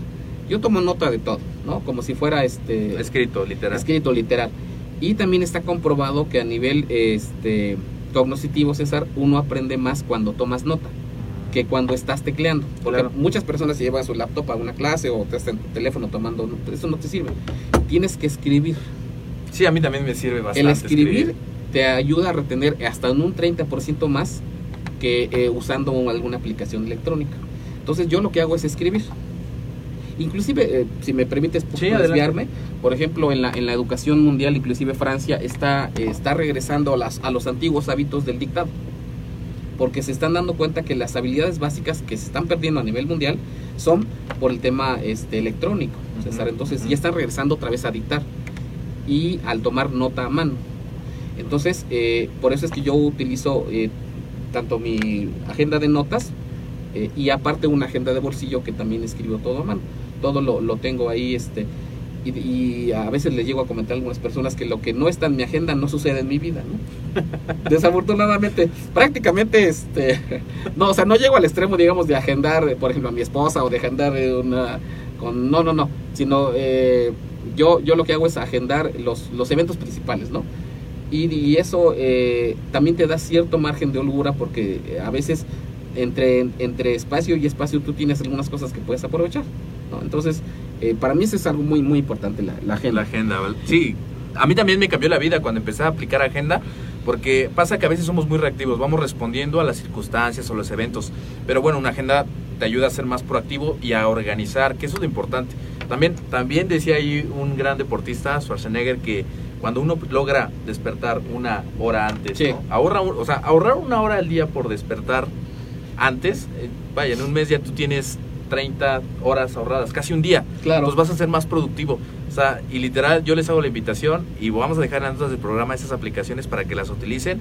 A lo mejor en el tema deportivo, que es el que nos interesa, pero realmente sí aterrizar todas las ideas, todos los eventos, todas las carreras que vamos a tener. Todo debe de estar en la agenda porque al Claro. final, si la respetamos, vamos a lograr ese resultado. Y, y además, este, tu vida también se puede agendar. Sí, ¿Verdad? Sí, sí, sí, claro. Este, bueno, otro elemento muy importante que utilizo como estrategia es la parte este, de, de conocer tu cuerpo. Yo creo que es lo más importante para poder este, llegar, no solamente llegar bien a la meta, porque puedes llegar lesionado o puedes llegar con un desgaste que no te vas a recuperar a la siguiente competencia. O a lo mejor puedes llegar este, desilusionado porque pues te hiciste una hora más, ¿no? De lo que el- o llegar al último, en fin. Y a mí me ha pasado, ¿eh? Sobre todo en el ciclismo que yo ruedo lento ahorita, pero voy a empezar a incrementar mi cadencia, ya estoy, ya estoy viendo cómo. Pero este, o que te sube la, la famosa barredora, ¿no? Sí. Dices, "Yo, tú ya, mira, ya se te acabó, por lo tanto, ya te subes porque ya es un riesgo para ti, ya vas Ah. solo en la carretera. Híjole, tienes que subirte en la barredora. Entonces, este, todo eso también tiene que ver con que eh, tú conozcas bien tu cuerpo. Eh, hay que saber cómo estás, obviamente, de- de- del tema del colesterol, cómo estás de la presión arterial, cómo están funcionando tus eh, válvulas en el corazón, cómo está circulando tu sangre, cómo estás en tu índice de glucosa. Todo. Eh, todo, todo, todo tiene que ver, eh, eh, obviamente, cómo está la calidad de tus, de tus articulaciones. Algo que también descuidamos, César, y es muy importante, sobre todo a nosotros que a, a veces hacemos algo de peso, es que este, no le damos tanta tanta atención al tema eh, de los tobillos y de las rodillas, articular y, y los hombros, ¿no? Entonces, por incrementar la masa, pues este hay que tomar en cuenta que es un pequeño gel lo que divide hueso entre hueso y obviamente pues eso se va adelgazando, ¿no? Entonces eso también hay que hidratarlo, cuando no calentamos. hay que hidratarlo, en fin. Entonces, este ahí en, en ese en esa parte eh, previo a alguna no solamente algún entrenamiento, sino alguna competencia, este ustedes lo saben muy bien, hay que calentar, pero además hay que estirar. Estirar. Sí, claro. Y al final hay que Enfriar. volver, hay, hay que volver a estirar. Hay que, es muy importante este, el tema de, de- de estirar. Eh, ya lo habíamos comentado que también eh, como estrategia, pero este, lo ampliamos. Eh, yo prácticamente salgo del trabajo cerca de las 8 o a veces un poquito más tarde, pero yo llego a dormir. O sea, literalmente ya no llego a ver este, series de Netflix que me gustan, luego las dejo para fin de semana. O este, en fin, entonces hay que llegar a dormir a cierta hora porque hay que levantarse y, y es muy importante privilegiar el sueño. Si tú, si uno entrena desvelado o, o con un poquito de alcohol, además de que es riesgoso para tu salud, pues te va este, redituando menos, ¿no? Yo lo he visto inclusive en el consumo de las carnes rojas, César, este, a veces este, cuando, cuando tú consumes una carne roja antes de iniciar una competencia, por ejemplo, de 15 kilómetros, un medio maratón, ya las piernas te van este te van cobrando factura y se te convierten en piedras entonces este es vas vas lento lento lento vas generando más ácido lá- láctico después ya este viene el calambre porque vas alentando tu velocidad y adiós no entonces eh, empiezas ya a caminar ¿no? entonces se ve muy digamos que este hasta decepcionante para uno que tanto que estabas ilusionado entrenaste y por una noche antes o un día antes que comiste algo que no debiste haber comido eh, hay que cuidar también mucho lo que vas a, alimentarte previo, este, durante, más, más bien un- un- unos días antes, en el momento en que vas a competir. Previo. Y, y después. Eso también seguramente, bueno, eh, lo, lo- lo sabemos, lo, lo han mencionado aquí, el tema de la fibra. Dices, Ujú. bueno, es que la fibra me ayuda mucho a bajar de peso, ok, pero no te la comas un día antes. Porque en una carrera, por ejemplo, tú tienes movimiento intestinal, entonces imagínate, te va traicionando tu estómago, tus intestinos, este, a los, no te pasa nada, yo ya así lo he visto, al menos en mí, los primeros 5 o 10 kilómetros. Cuando llegas al 15, César, y dices, ay, ay, ay, ay, ay, Ahí te arrepientes. ahí te arrepientes y luego no hay baño. o cómo le haces, ¿no? Sí, sí, sí. Y entonces es este entonces no hay que comer, por ejemplo, fibra, no abusar del carbohidrato, porque también el carbohidrato, eh, dices, es que hay que comer, pues, ok, también hay que comer, pero hay que fijarse el tipo de carbohidrato. ¿eh? Sí, Este, complejos. el- el carbohidrato, A veces le apuestan mucho al- a los simples y... a lo- sí, exacto. Entonces, por ejemplo, eh, otro tema del carbohidrato es que si come uno de más, al menos en mi experiencia, te da muchísimo sueño. Y entonces, ah, duermes tan rico que en el momento en que suena la alarma nunca la escuchaste. Y ya te paras, ah, ya me falta. Y sales corriendo, a veces ya ni llegas a la competencia y la verdad es penoso, ¿no? Entonces, este, es muy importante. Eh, yo eh, en, en el día de la competencia lo único que hago es tomarme un batido de proteína, este, con, eso es lo único que, este, que, ¿Qué hace? a veces un sándwich cuando hay una, este, ¿cómo se llama? Eh, un desgaste mayor, por ejemplo un maratón, medio maratón o un triatlón, pues hay que comerse un poquito de- de- de- también de carbohidrato este, pero hacerlo unas dos, tres horas antes si puedes, si no al menos una hora. No comer este, a partir de la hora al momento que vas a, este, a, competir, ya no comer nada. Este, hay que cuidar también el tema del potasio. Este, y des- dicen, es que hay que comer plátano, ok, pero por ejemplo el dátil tiene más potasio que el plátano, entonces tres, cuatro dátiles a este, adelante y ya te evitas la fibra del plátano que también te puede este, traicionar, ¿no? Entonces eso es y ya al final pues obviamente pues hay que ustedes son expertos en esto hay que entrarle pues a este a las proteínas, ¿no? Eh, Para, recu- Para recuperar recuperación. toda la recuperación, este yo tengo algunos productos ahí, este algunos este batidos eh, de- con aminoácidos, en fin, algunos recuperadores. Pues hay, hay muchas marcas, ¿no? Este que uno puede recurrir o bien hacerlo de manera natural a través de algún este jugo, algún batido, en fin. Hay mucha información, insisto, no tiene uno que ser un experto, ¿verdad? Pero puedes autoaprender y puedes, eh, lo importante es que sepa uno este, eh, lo que, que, que son alimentos diferentes antes, antes, cuando vas a iniciar y para recuperarte, ¿no? Muy bien. Eso, Es- algo- eso es algo importante, sí. Y yo creo que eso que nos comenta el licenciado es sum- sumamente importante, la cuestión de la planeación, la, la cuestión de conocerme a mí mismo, Sí. conocer mi cuerpo, estar al tanto de mis estudios clínicos y también saber lo que estoy comiendo, ¿no? Porque Claro. A usted le ha pasado por la experiencia y por los conocimientos que ha adquirido con, con los entrenadores, con la misma gente del medio, y eso también es sumamente importante, conocer qué, qué estoy llevando a mi boca, porque al final va a tener una repercusión, Sí. sea positiva o a lo mejor negativa. Y lo que buscamos, bueno, es terminar una carrera con el mejor desempeño, sin una lesión. Claro.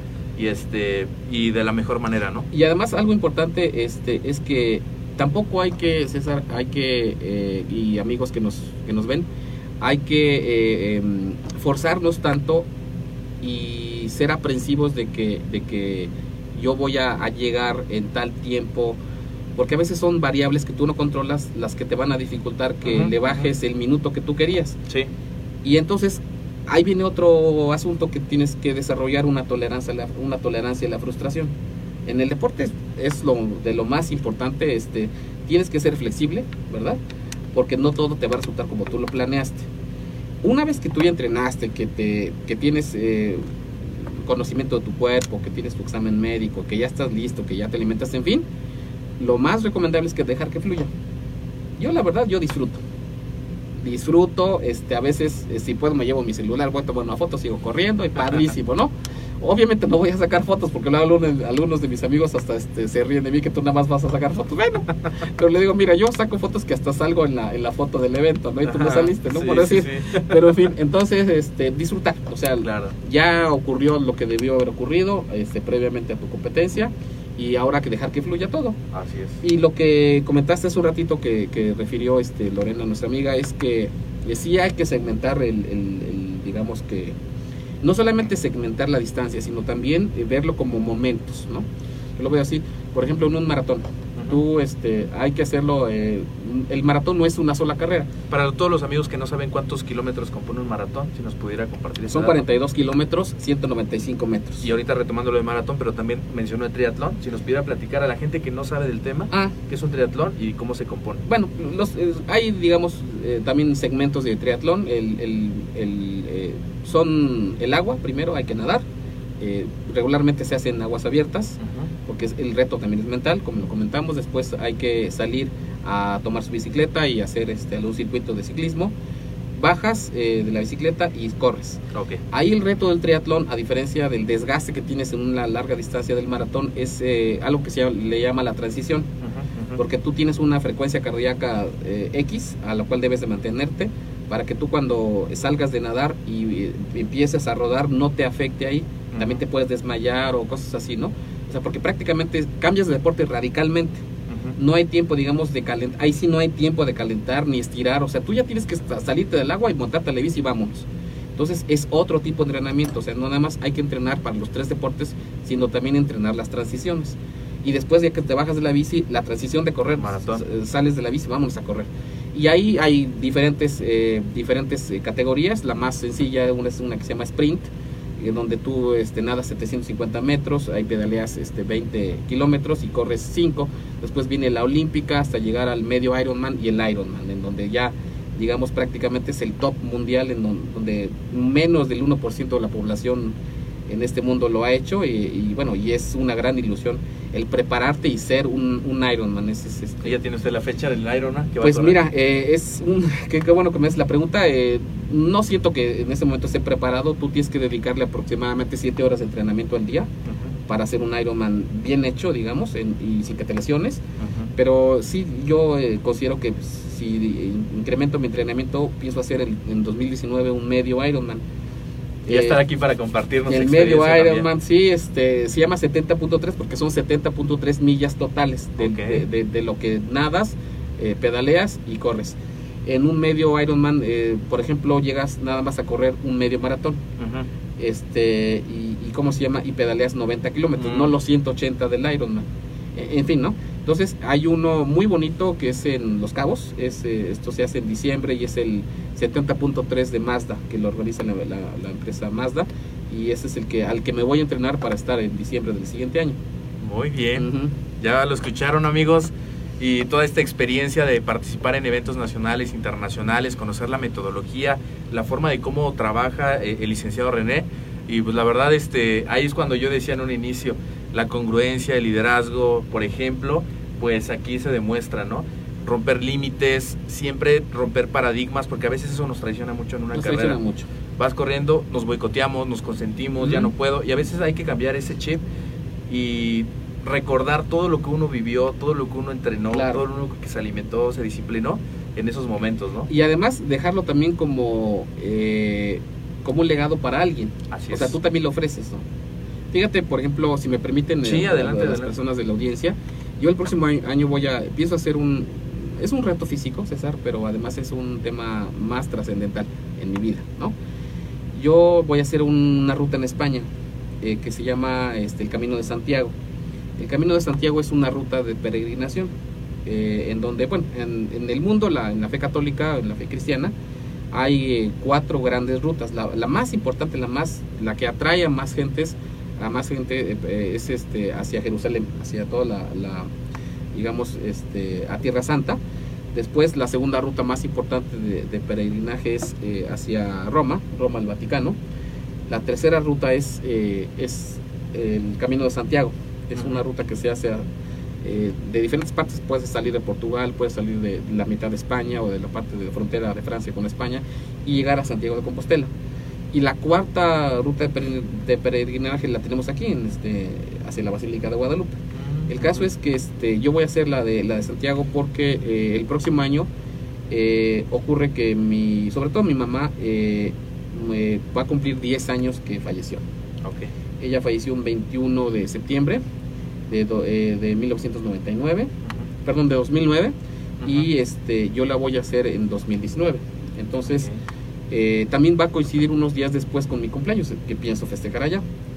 Y esto yo lo, lo- lo, eh, atraigo al caso, este, César, porque eh, también he pensado que el esfuerzo físico tú tienes, una persona lo tiene que, que hacer con alguna causa. Puede ser con una causa, porque si no, si lo haces, si, si, con- si tú tu esfuerzo físico lo conviertes en una causa individual, te conviertes en una persona egoísta. ¿no? Entonces, eh, yo lo pienso hacer como con causa. Voy a vender mis, eh, mis kilómetros de trayecto hacia una fundación. Mi madre, en los últimos 34 años de su vida, este, sufrió de artritis y ella eh, se le complicó y a causa de eso falleció. Yo voy- ya estoy buscando una, una asociación civil que eh, ayude a personas, a mujeres, sobre todo que tengan artritis, osteoporosis, y yo voy a vender mis kilómetros en ese trayecto y los voy a destinar a esa asociación. Entonces, pero también viene un tema eh, eh, espiritual. Fíjate, eh, César, comunidad que nos escucha, que esta ruta de peregrinaje es la, fue trazada originalmente por los celtas. Allá hay muchas, eh, muchos caminos, eh, muchas piedras, muchas eh, cuestiones de- con mucha energía. Ahí circularon templarios, romanos, obviamente pues, cristianos, y actualmente es, es de peregrinaje para, este, para todos. Ok. Y eso es algo que, que también eh, busco hacer. Eh, yo pienso caminar de 20 a 30 kilómetros diarios y estar eh, eh, así hacer la ruta en 13 días. Eh, de 13 a 15 días es el tiempo que yo voy a, voy a tener para llegar este, a Santiago de Compostela, que está en Galicia, en, casi en el, en el mar, en, en España. Y pues eh, lo pienso que eh, en el camino una de mis grandes ilusiones es que yo, llega, yo llegue a tener algún acercamiento espiritual con mi madre, pero ya en el camino energético este.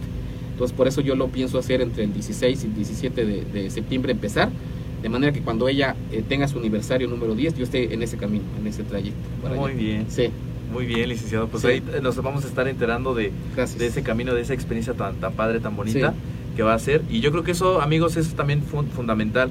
Una vez también lo escuché que tienes que poner tu propósito, tiene, tienes que, que compartir, como usted dice, ¿no? O sea, vender tus kilómetros y, y aparte por una causa más Sí. grande que tú.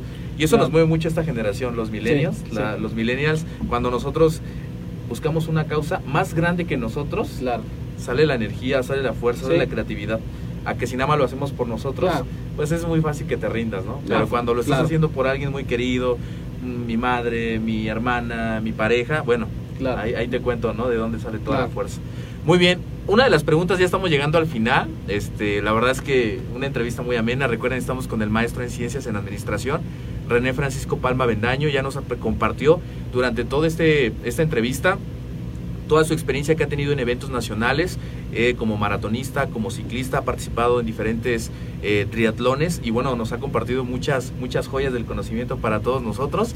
Eh, vamos a seguir con una pregunta muy interesante para ti que nos estás escuchando, que tiene que ver mucho con un consejo de un profesionista, de una persona responsable de una unidad, a cargo de, bueno, muchísimas, este, muchísimos estudiantes, una persona que también ha llevado a la universidad en diferentes ámbitos y la ha resaltado, como yo siempre lo digo. Entonces esta pregunta va, licenciado, para conocer, o más que para conocer, para compartir un consejo a aquel estudiante que le apasiona el deporte como a nosotros, Claro. que le gusta esto de la actividad física, que le gustaría eh, dedicarse a preparar personas, pero no sabe si esto es su camino. Tiene muchas dudas. Claro, Tiene dudas, tiene miedos, la gente Claro. le dice que no se dedica al deporte, que se dedica Claro. a otra cosa. claro. ¿Qué consejo le daría a esa persona que nos está escuchando? Pues que- qué bueno que me haces esta pregunta, César, porque eh, el ser humano en atrás, digamos, de, de- de un sentido eh, físico, busca su sentido de trascendencia, ¿no? Y entonces, eh, eh, y que se busca por múltiples cosas. A veces muchas personas lo buscan a través de la meditación, otra vez, otras personas a través de la religión, otras personas a través de estar, este, pues, eh, eh, en contacto con la naturaleza, abrazar un árbol, en fin, muchas que en donde uno como, como ser humano eh, quisieras escuchar tu voz interior, ¿verdad? Y, y decir, bueno, ¿cuál es mi misión en la vida? Eh, ¿Para qué vengo aquí? Y es un tema también de una pregunta filosófica, pues que la humanidad a la fecha no ha podido responder, pero sí lo podemos hacer nosotros eh, si, si eh, consideramos que venimos aquí a trascender, que venimos aquí a aportar, que venimos aquí a servir a los demás, que venimos aquí a, a poder hacer crecer a otros. Eh, uno de los grandes autores en materia de liderazgo, este, el doctor eh, Peter Drucker, dice que, que el mejor líder es el que hace crecer a otros por encima de él mismo y que a través de otros trasciendes y que Así no eres es. tú mismo, sino ya eres todos. Así es, así Y es, entonces- completamente de acuerdo. Y entonces, al ser todos, tú, eh, tú buscas que también eh, dejes un legado eh, que trascienda cuando tú ya no estés, ¿no? Entonces, eh, a lo mejor mi mejor consejo para las personas que están indecisos es, pues, que el tiempo pasa, ¿verdad? Que la vida es corta, que todos tenemos un ciclo en el cual eh, ya si tú te decides a iniciar tu trayectoria deportiva a los 20 años, es, va a ser muy diferente que si lo inicias a los 40, a los 60, por tus mismas capacidades físicas, pero que también busques un sentido de trascendencia. ¿Cómo a través del deporte voy a dejar un legado? Yo. es. Y cómo voy a inspirar a otras personas y además cómo voy a tener un servicio o voy a ofrecer un servicio porque eso me permite a mí crecer. Y finalmente, ¿cómo voy a poder ser feliz con esto?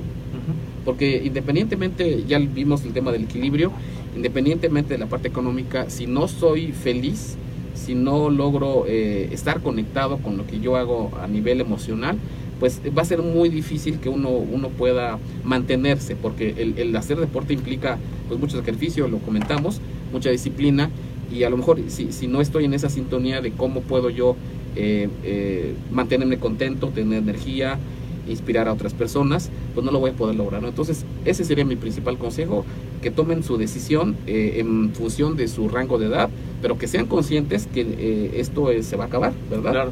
Todos los deportes inician y terminan este, en algún momento y que en ese trayecto que yo tengo para vivir, que lo hagan intensamente, que sean felices, que busquen un sentido de trascendencia y sobre todo un servicio a los demás. Muy bien, excelente No. consejo, chicos. Ya, ya lo saben. La base de todo es la pasión, que te apasione, que lo ames, que digas, yo puedo pasar mucho tiempo y a lo mejor es importante la cuestión económica en cualquier profesión que nos queremos dedicar, buscamos esa cuestión, eh, escalar, buscamos crecer, pero más que eso, cuando a nosotros nos gusta, todos los resultados van a venir por la puerta de atrás, como dice aquí este el mentor, el ingeniero Alarcón, que es aquí este director de AMED, ¿no? Primero hazlo con pasión Claro. y después todo se va a dar por, por consecuencia. Claro. Y esa cuestión del tiempo, el tiempo pasa, de verdad, no dejes pasar oportunidades, no dejes pasar tiempo por... A veces tenemos mucho miedo, la gente decide o por amor a las cosas o por miedo, a veces decidimos mucho por miedo y nos paraliza. Y el paralizarnos, bueno, no nos permite tener una perspectiva más amplia de las cosas. Y a veces nos enfrentamos a algo, me imagino todos los eventos, llega uno y a veces puede ser algo muy retador, Sí. pero a veces cuando uno ya está, dice, pues no era ni tan difícil como yo este lo tenía en mi mente, ¿no? Entonces hay que quebrar con ese miedo, hay que esforzarnos, hay que tener pasión. Y otra pregunta este, que vamos a añadir en la entrevista es con la cuestión de un último consejo que usted pueda regalarnos a todos nosotros. O algunas últimas palabras en esta entrevista ¿Cómo no? relacionadas al tema del día de hoy que tiene que ver como al deporte como la ruta para mi desarrollo personal y profesional. Sí, ¿Qué palabras nos puede dar? Pues mira, a lo mejor eh, salgo un poquito del tema deportivo, yo sé que eso es lo principal, pero yo quisiera, eh, lo he compartido con algunos alumnos, yo fui profesor mucho tiempo, este, me dediqué muchos años de mi vida a la docencia y a la capacitación, y pues eh, re- reflexionábamos al, al término de algún, de algún curso bonito que teníamos en, en cómo queríamos ser recordados, y yo les decía, mira, a ver, tú ponte eh, en el ejemplo de que te lo voy a poner crítico, ¿no? Tú ya te dice el médico, vas a tener tantos meses para vivir, y quiero que escribas tu epitafio. ¿Cómo quieres ser recordado? Y entonces ahí empecían, empezaba una, una catarsis porque empezaba una reflexión de hasta dónde yo pude ser feliz, hasta dónde yo pude amar a mi familia, hasta dónde yo pude ser amigos, hasta dónde yo pude aportar, hasta dónde yo pude crecer, hasta dónde pude servir a mi país. Y muchas personas se ponían a llorar porque a cierto tiempo no habían hecho nada. Y ahí les decía yo, ahí les compartía que, bueno, cuando uno va a fa- fallecer, César, eh, uno puede ser recordado por dos cosas.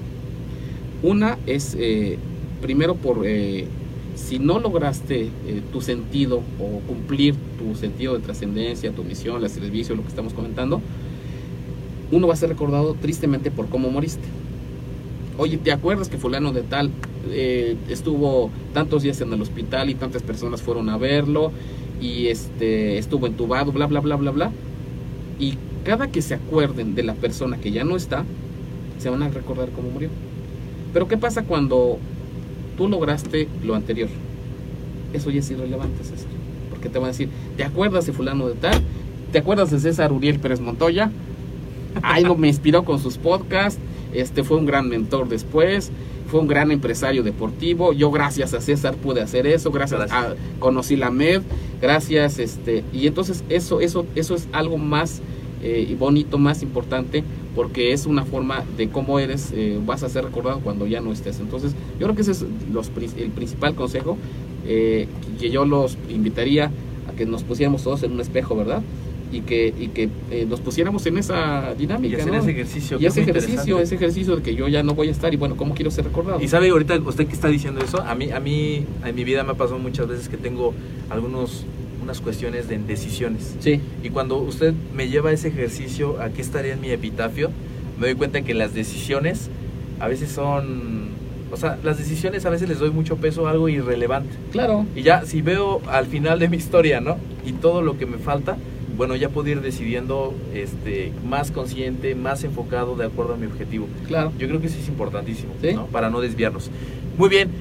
También otra de las cuestiones, y ya vamos a terminar porque al final nos va a regalar sus datos de contacto, Gracias. aquí el licenciado René, es conocer un libro, un libro que haya marcado su vida, que le haya encantado, o si no es un libro, ya nos compartí aplicaciones, o algo que usted nos pueda recomendar a todos nosotros para seguir en este camino de la profesionalización. Pues mira, eh, a lo mejor un- un- puede ser un libro o puede ser también una película. Sí, también Sí. una película. Mira, por ejemplo, a mí me gusta mucho una película, eh, ahorita si quieres platicamos de de algunos libros, este, de una, una este, película que se llama La Misión, que ustedes por ahí la pueden bajar. Es una, eh, es una película épica que en el 86 ganó un Oscar a la mejor eh, fotografía. eh, y es una película que está eh, basada en cómo tú puedes cambiar tu paradigma y buscar eh, a través de inclusive el sacrificio de tu vida llegar a una trascendencia. Ujú. Eh, es, eh, actúa Robert De Niro Mm, como uno de los grandes actor. actores y se trata de, de una eh, de eh, un campo eh, de indígenas guaraníes en, el Paraguay.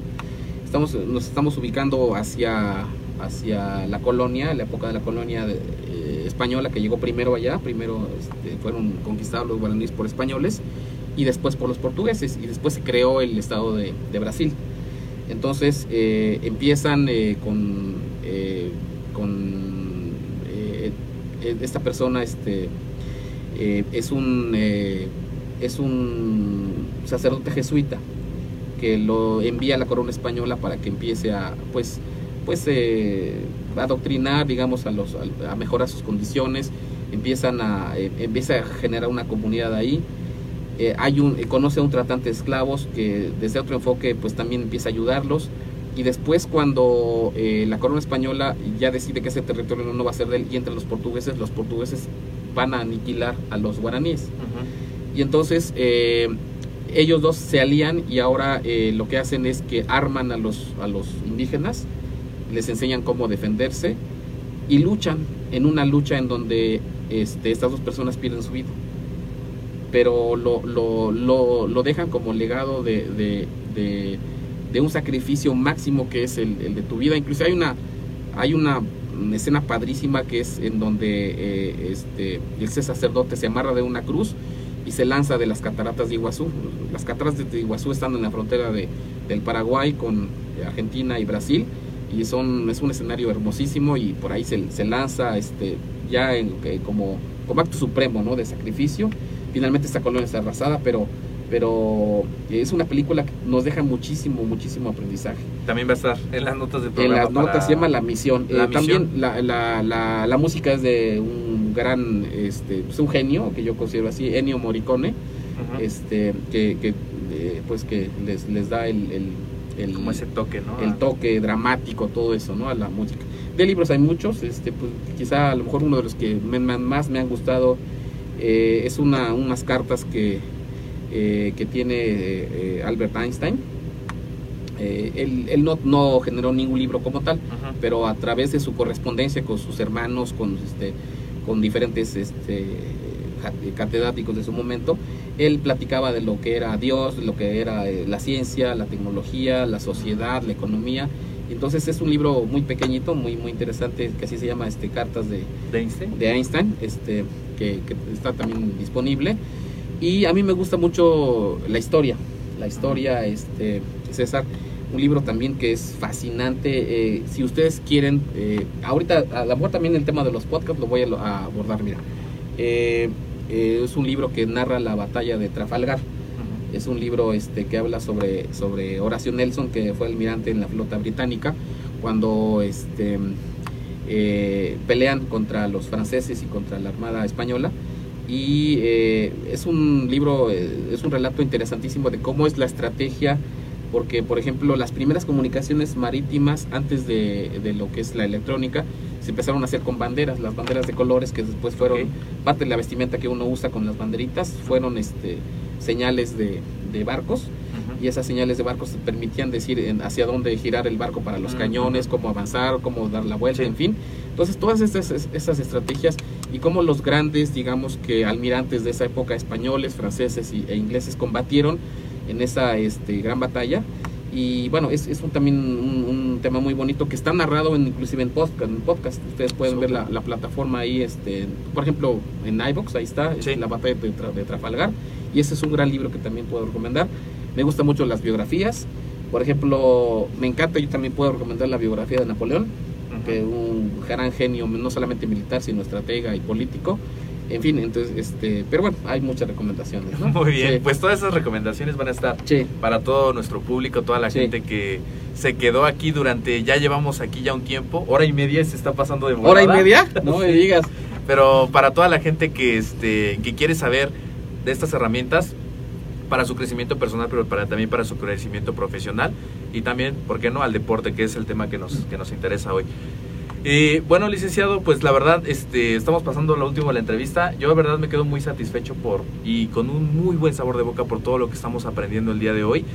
No se crean, a veces también para mí es este un doble aprendizaje, porque antes de iniciar la entrevista, bueno, nos preparamos con toda la, información, todo el background del, del licenciado René, realmente un profesional, con toda la extensión de la palabra, un líder, por ejemplo, lo he mencionado mucho porque al final nos va a dar sus datos de contacto y ya va, ustedes podrán ver en sus redes sociales todo, todo en lo que está y la verdad es muy motivante. Yo se lo he dicho a usted, se lo he dicho al doctor Rafa Chacón, son dos grandes figuras para mí, así como me visualizo por todo ese equilibrio que tienen en su vida. Entonces, pues síganlos y ya siguiendo en esta línea, Sí. ¿cuáles son los datos de contacto? Si alguien se quisiera poner en contacto con usted para ir a algún, intercambiar algunas ideas, mandarle un mensaje, Pues ¿cómo sería la forma más fácil de hacerlo? Yo prácticamente este, no, no uso mucho la- las redes, por ejemplo el Instagram o el es- este, Pinterest, ¿no? Estoy en Facebook con mi nombre, René Francisco Palma Bendaño. Ok. Ahí pueden, me pueden enviar un mensaje o en fin. Pero este, eh, tenemos una página también de la, de la universidad. Decirte que, y decirles eh, a, los, a las personas que no, no nos conocen todavía, que nuestra institu- institución es una de las más importantes desde el Estado en, en- en temas de, de desarrollo personal hacia los estudiantes, y con muy, muy orientada a la investigación, pero también hacia promover lo mejor de cada persona. El tema deportivo también eh, se puede trasladar a las organizaciones, ¿verdad? Porque así como los individuos tienen un ciclo, también las instituciones. Eh, nosotros estamos en ese ciclo en la universidad, en, la, en el campus de Tultitlán, pues en un ciclo en decrecimiento llevamos eh, casi nueve años de trabajo ininterrumpido ahí. Es una institución muy joven, pero con muchos logros, muchos reconocimientos eh, en premios eh, estatales, eh, nacionales, internacionales. Y pues sobre todo lo más importante para nosotros es que podemos generar una comunidad. Somos una gran familia. No nos visualizamos como el profesor y el alumno, sino todos conocemos a todos por su nombre, nos identificamos muy bien, ahí no hay distinciones de carreras y además pues eso se refleja también en el trabajo que hacen los estudiantes. Los estudiantes están muy eh, arraigados con sus profesiones, les gusta mucho lo que hacen, conviven con los profesores y bueno, y desarrollan mucho su, su potencial. Eh, enfocándolos al tema deportivo, también nosotros los llevamos al límite de sus potencialidades, César, porque sabemos que no, si no se hace esto, pues caes en un estado de confort y ya no vas a salir. Y si no se logra que salgas en la universidad, después es más difícil que tú lo hagas por ti mismo, ¿no? Entonces, ahorita es el momento en que eh, se sometan a retos, no solamente intelectuales, físicos, etcétera, eh, sino personales sobre todo, y que esto les permita eh, crecer y después ellos ser su propia su propia palanca de desarrollo y no necesiten de alguien más, ¿no? Entonces, a quienes nos gusten por ahí contactar, estamos en una página institucional de la Universidad Mexiquense del Bicentenario, del campus Utitlán, se llama así, Difusión UMB Tultitlán. Ok, Difusión UMB Tultitlán, que también va a estar en las notas del programa con el Facebook personal del maestro René. Así, René Francisco Palma Bendaño, ahorita es momento de darle like, de seguir las páginas y de dejar ahí algún comentario. Así también como no olviden darle like a este Facebook Live, compartir, dejar un comentario, participar, porque este espacio al final, yo siempre lo digo, licenciado, este espacio nace con la intención de poder llevar a todas las personas información de calidad, información y entrevistas pues de grandes exponentes en temas de profesiones y además en tema deportivo, ¿no? Hoy está con nosotros. Hemos tenido más de 250 entrevistas con grandes profesionales. Este, bueno, aquí me llevaría horas en citar a todos los que han estado con nosotros. Me siento muy este muy feliz de que esté con nosotros, que sea una de muchísimas que nos pueda compartir aquí en el programa. Gracias. Em, ¿Ya algún comentario adicional para terminar? Pues eh, eh, la vida, César, eh, y comunidad que nos, que nos escucha, hay que ser agradecidos. Yo, me siguen apoyando, he mencionado a algunas personas. agradezco también a la vida por mantenerme sano y poder seguir aportando lo, lo que más puedo de mis capacidades.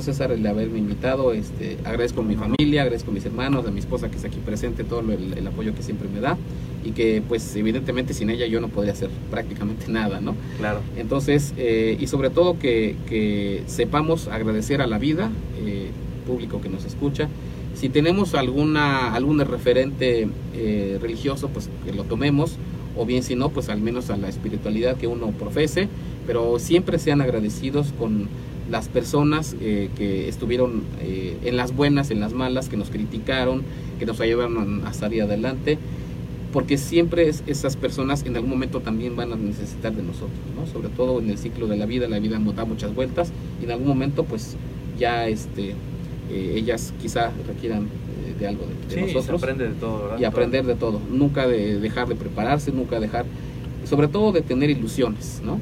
Este, de tener de ser siempre aventureros, atrevidos, audaces, de manejarse siempre en un espíritu no solamente congruente, pero no ser tan rígido.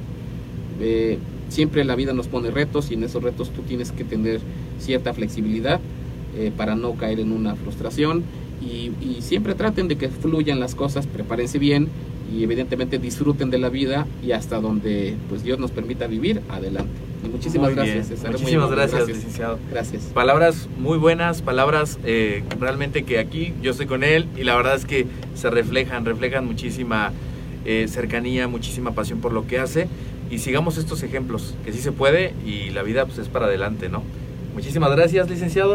Entonces Gracias. estamos aquí en el podcast. Recuerden dejar su like. Recuerden suscribirse al podcast en el sitio web www.amedweb.com.